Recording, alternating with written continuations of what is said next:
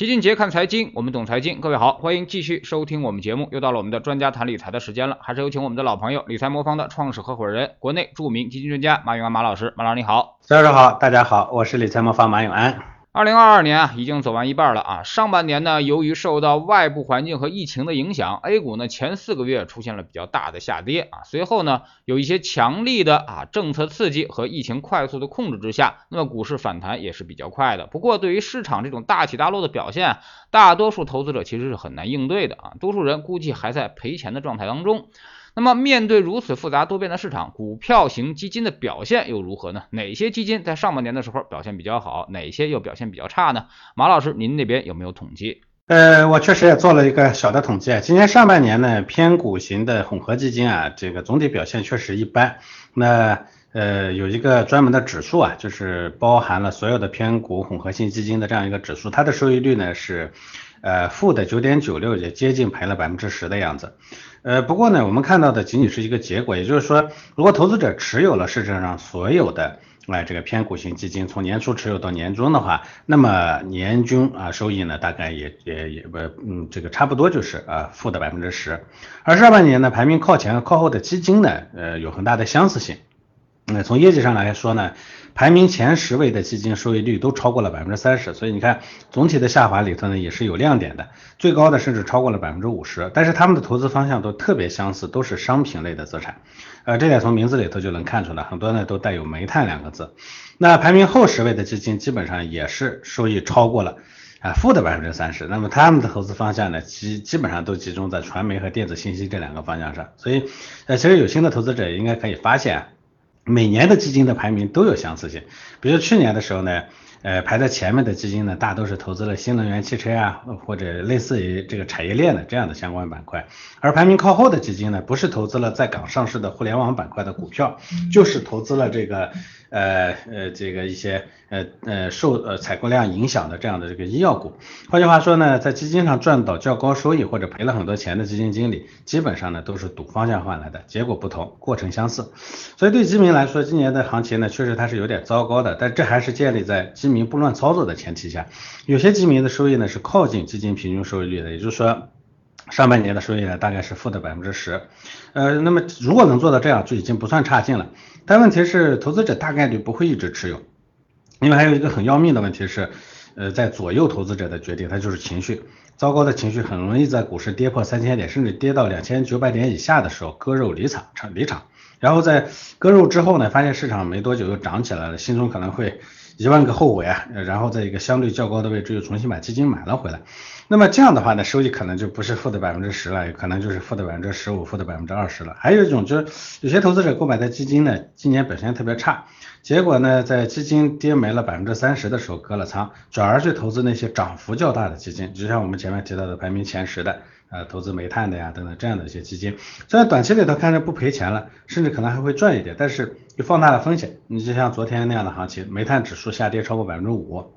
那么这么一来的话呢，其实就属于叫两头受罪，嗯，投资者的损失呢会更大。不管以呃前面哪种投资方式，对投资者的伤收益的伤害都很大。今年的行情确实不太好啊，至少从前半年看起来。但对于普通投资者来说呢，今年的行情呢，应该说是很残酷才对。嗯，巴菲特呢曾经讲啊，那么现在这个股票投资啊，其实指数是比较聪明的方法啊，那么而且呢战胜市场啊大多数投资者。那么理财魔方你们配置指数基金了吗？你们是怎么挑选指数的呢？呃，最近半年的时间，上证指数呢大概跌了负的六点六三啊，而沪深三百指数呢大概是负的九点二二。我前面讲过了，偏股混合型基金指数呢大概是负的九点九六，所以就近半年的表现来看呢，宽基指数的收益确实比偏股型基金的收益要好。所以如果你只投资于指数基金的话，那么其实在近半年的时间里头，它收益是好于市场上大部分的基金经理的。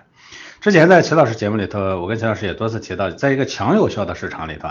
投资者想要战胜市场是很困难的。比如说美股市场，美股它是一个比较有效的市场，那么这种情况下，最好的办法呢就是配置指数，你不需要挑选太多主动型的股票基金。但是 A 股市场呢，它其实不是个强有效市场，它的有效性是偏弱。所谓有效性就是，呃，对好对对好的信息做出反馈，它就会涨。呃，然后对坏的信息做出反馈，它就会跌，而且呢，能准确的跌到这个信息呢带来的实际的股价的下，呃，这个盈利的下跌或者上行上，这叫有效市场。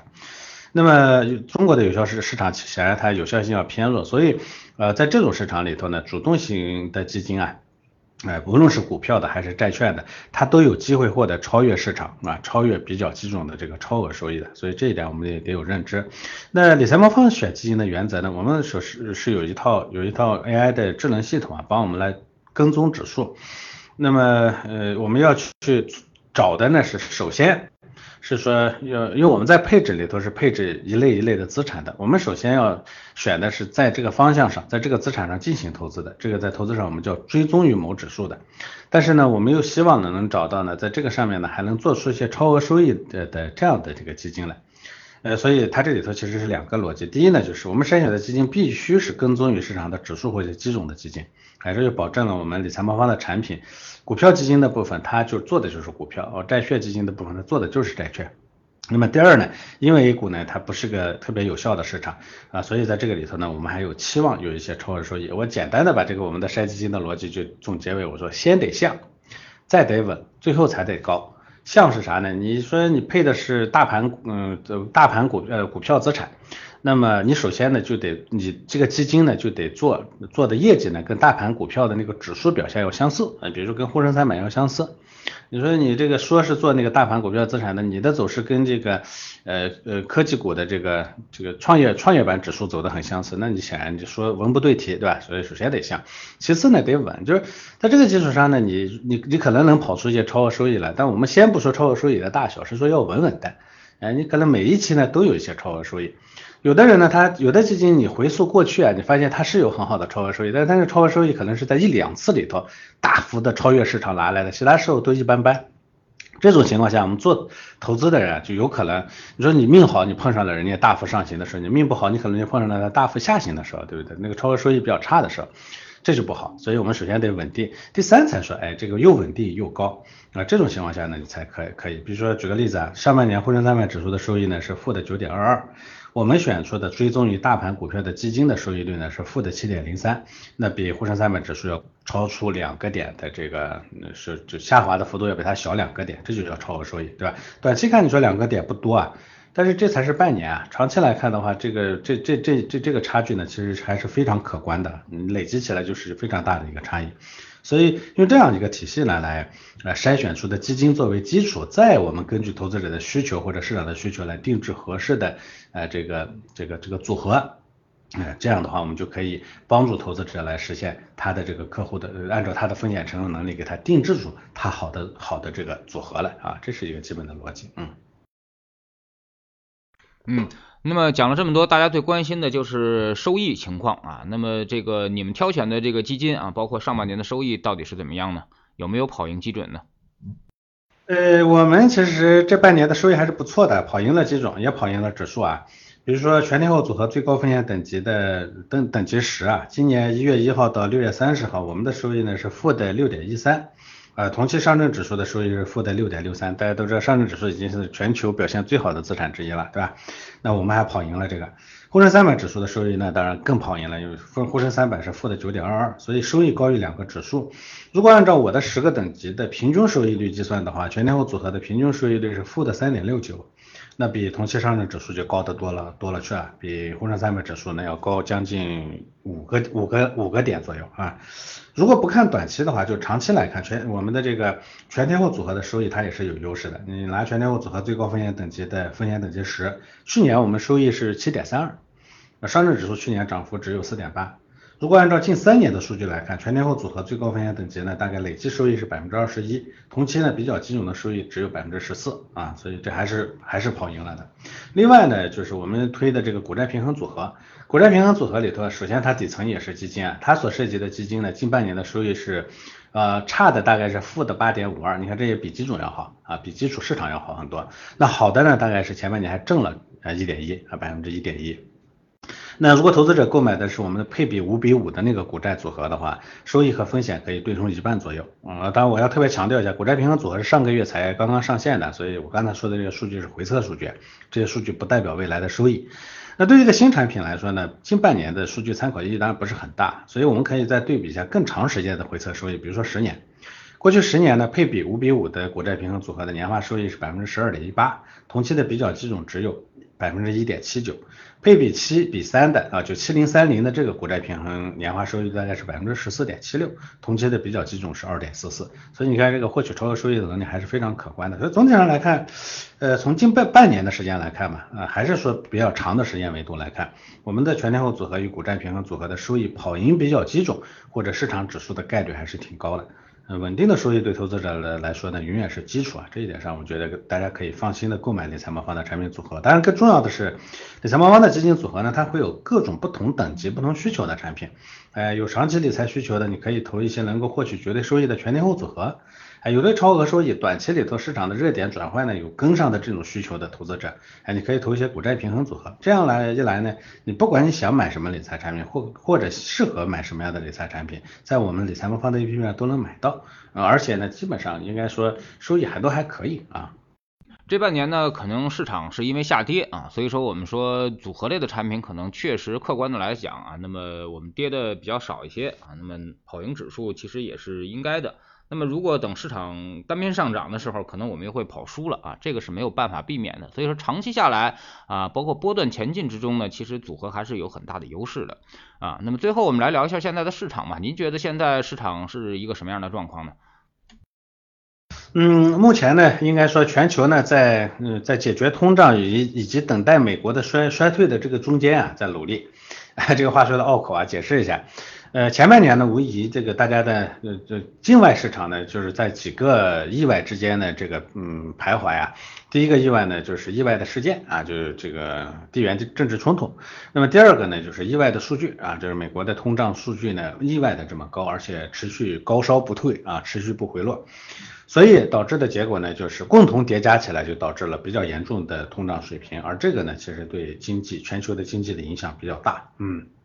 那对，尤其是对货币政策的影响比较大，所以前半年美联储的这个持续的大幅度的加息啊，嗯，二十五到五十到七十五这个加息的过程呢，其实对市场呢影响是非常大的，这也是导致前半年市场呃动荡的一个最重要的根源。当然，对中国国内呢来说呢，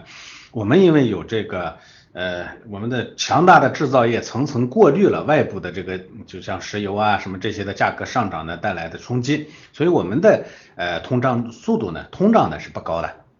哎，这全球，我前两天看一个很大的机构画了一张那个全球啊通胀的一个呃一个叫什么呢？叫天体图，就是最中间的是最低的啊，越到外面的是越高的。嗯，中国呢是在最低的那个，呃，旁边围绕的呢是大概是我印象应该是以色列还是呃是新西兰，呃比我们呢就要高一点。那其他像美国这些都已经转到外面去了。拿呃拿太阳系来说，我们就是太阳。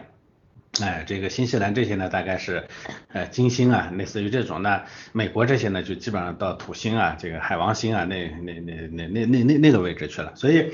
呃，那这个呢，自然会对呃市场的冲击呢是非常大的。那国内市场呢，主要受的冲击不是那个，是是我们的疫情导致的，大家对经济的受损伤的这个担忧。嗯，这是前半年。下面呢，现后半年呢，大家可能最更更大的面临的呢是一个压力是啥呢？我们现在知道，其实，呃，美国呢在急剧的加息以后，通胀没降下来，啊，这坦白的讲啊，这次的通胀呢，更多的是因为地缘政治原因导致的这个，啊，是原原原油的价格的上涨，以及呃粮食价格的上涨，这些东西呢，原本说实话跟货币政策关系也没太大。嗯，你收货币呢，其实也解决不了这个问题。收货币你解决不了这个这个这个这个这个原油供应不够的问题，对不对？原油供应不够的核心问题是因为这个战争，而不是因为呃生产，对吧？那这种情况下呢，加息呢，其实不一定会导致通胀降下来，但是它必然会对美国经济造成影响。所以大家现在特别担心呢，下半年的美国经济会陷入衰退。如果美国经济真的快速的陷入衰退的话，那货币政策有可能就能放松一点啊，这是下半年呢大家可能面临的外部市场一个不确定啊。呃，我自己当然很很清晰的判断，我总认为美联储呢不大可能再像他宣称的那样说要加多少多少次，我觉得他没有那个条件啊。我在前半年，我在去年年底的时候就在说这个话，我今天还是这个话，我认为现在所有美联储说的这个要怎么怎么加息，都是都是都是都是呃喊给市场听的，最终呢。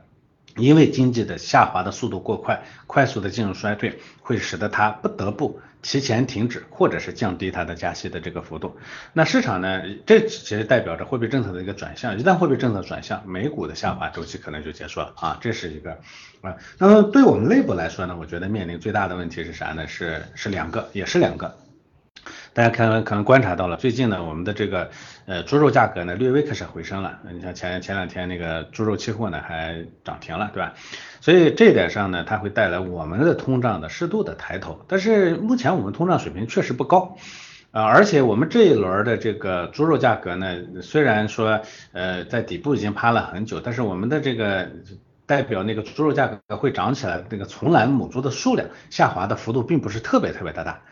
呃，这就代表说未来呢，就算是这个猪肉价格涨起来，它也它也会缓慢的，它不是会恶性的、快速的这个暴涨啊，所以下半年我们面临特别大的这个通胀压力的可能性不存在，所以我们的货币政策呢仍然会有比较大的操作空间，不会说像有人担心一样，货币政策下半年因为通胀呢慢慢的开始停住是吧？收紧，这不可能。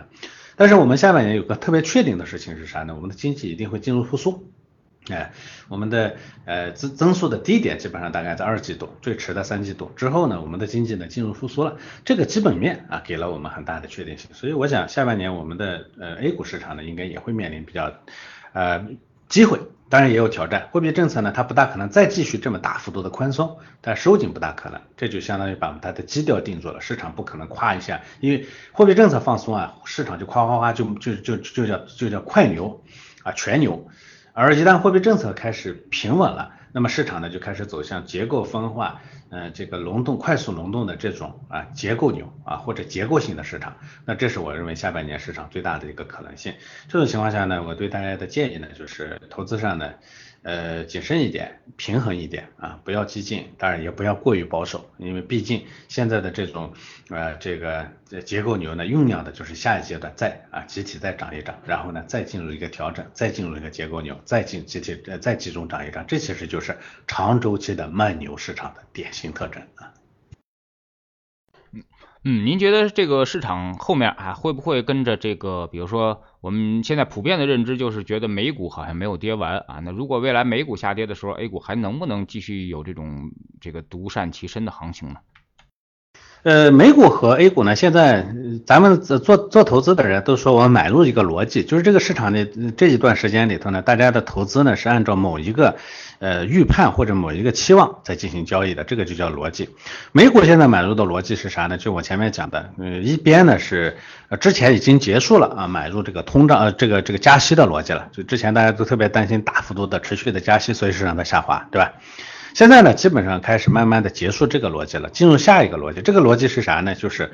嗯，要么就是，嗯，这个美国的加息导致的经济快速进入衰退。那么衰退的话，货币政策就要就要掉头，货币政策一掉头，市场就要涨起来。这是啊一种可能性，大家现在开始摸索、探索性的去去做这样一个呃这样一个交易。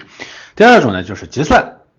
哎，这个到时候呢，加息的预期和政策呢，依然如前面预期的那样，那也不过就跟预期一样。啊，不大可能比之前预期的更严厉，就像他说的，这个年内呢再加两再加两到三次，一次呢甚至加七十五个基点，这都没问题。这个市场呢都已经认知到，所以对美国来说，他买入的逻辑是这个，而中国呢，我们买入的逻辑是什么呢？更多的我们买入的其实是两个，一个呢是不确定到确定，这个呢我我不细谈啊，什么不确定到确定，大家自己可以去想。第二个买入的逻辑是什么呢？就是经济的复苏，啊，经济复苏呢基本上大概率是确定的。这样其实大家看到了中美两。两国呢买入的逻辑完全不一样，这就决定了两个市场呢涨跌中间会差异非常非常大，各自有自己的独立行情。所以美股下跌未必会带来啊这个 A 股的下跌，当然美股的上涨也未必会带来 A 股的上涨啊，这是我觉得啊大家一定要一定要清晰的了解的。说这其实就给了跨市场跨资产配置带来了机会，两个市场呢它相对独立的。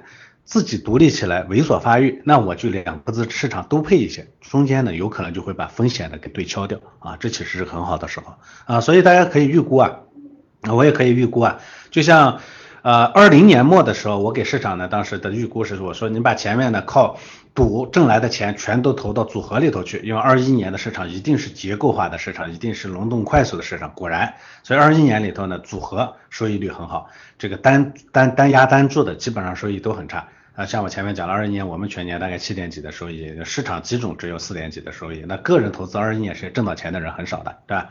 那今年的下半年我估计很可能会啊重复啊那年那时候的故事啊，市场呢又进入这样的一个结构，所以这个时候呢，大家把前面前半年不论赔了还是赚了啊，你要是赔了，你要一直持有的到现在赔也赔不了多少啊，当然中间你因为折腾多赔了的，那也要认认有要认错。啊，然后呢，到下半年的时候投入到比较稳妥的配置里头去，而不再不要在下半年呢再去打单边啊，赌方向、赌品种啊，这样下半年会很危险，危险比上半年可能还很大。我前面说了，上半年对市场是对投资者是残酷的，如果你那么做的话，下半年它会更残酷啊。好，非常感谢马老师今天做客我们节目啊，也是跟我们聊了现在市场的一些话题。其实呢，这一段时间呢，其实。呃，没有上一周涨得那么痛快了啊，那么所以说呢，市场可能会进入一个短暂的一个调整期啊，那么这个调整期呢，可能会呃做一些的逻辑上的一个切换啊，就说流动性回补的这个第一波的行情啊，基本上已经差不多结束了啊，下一波呃再涨的话，就需要有更多的业绩和基本面的支撑了啊，所以说这个逻辑切换呢，可能还要等待一个一些数据的一些公布。非常感谢马老师，再见。好的，再见。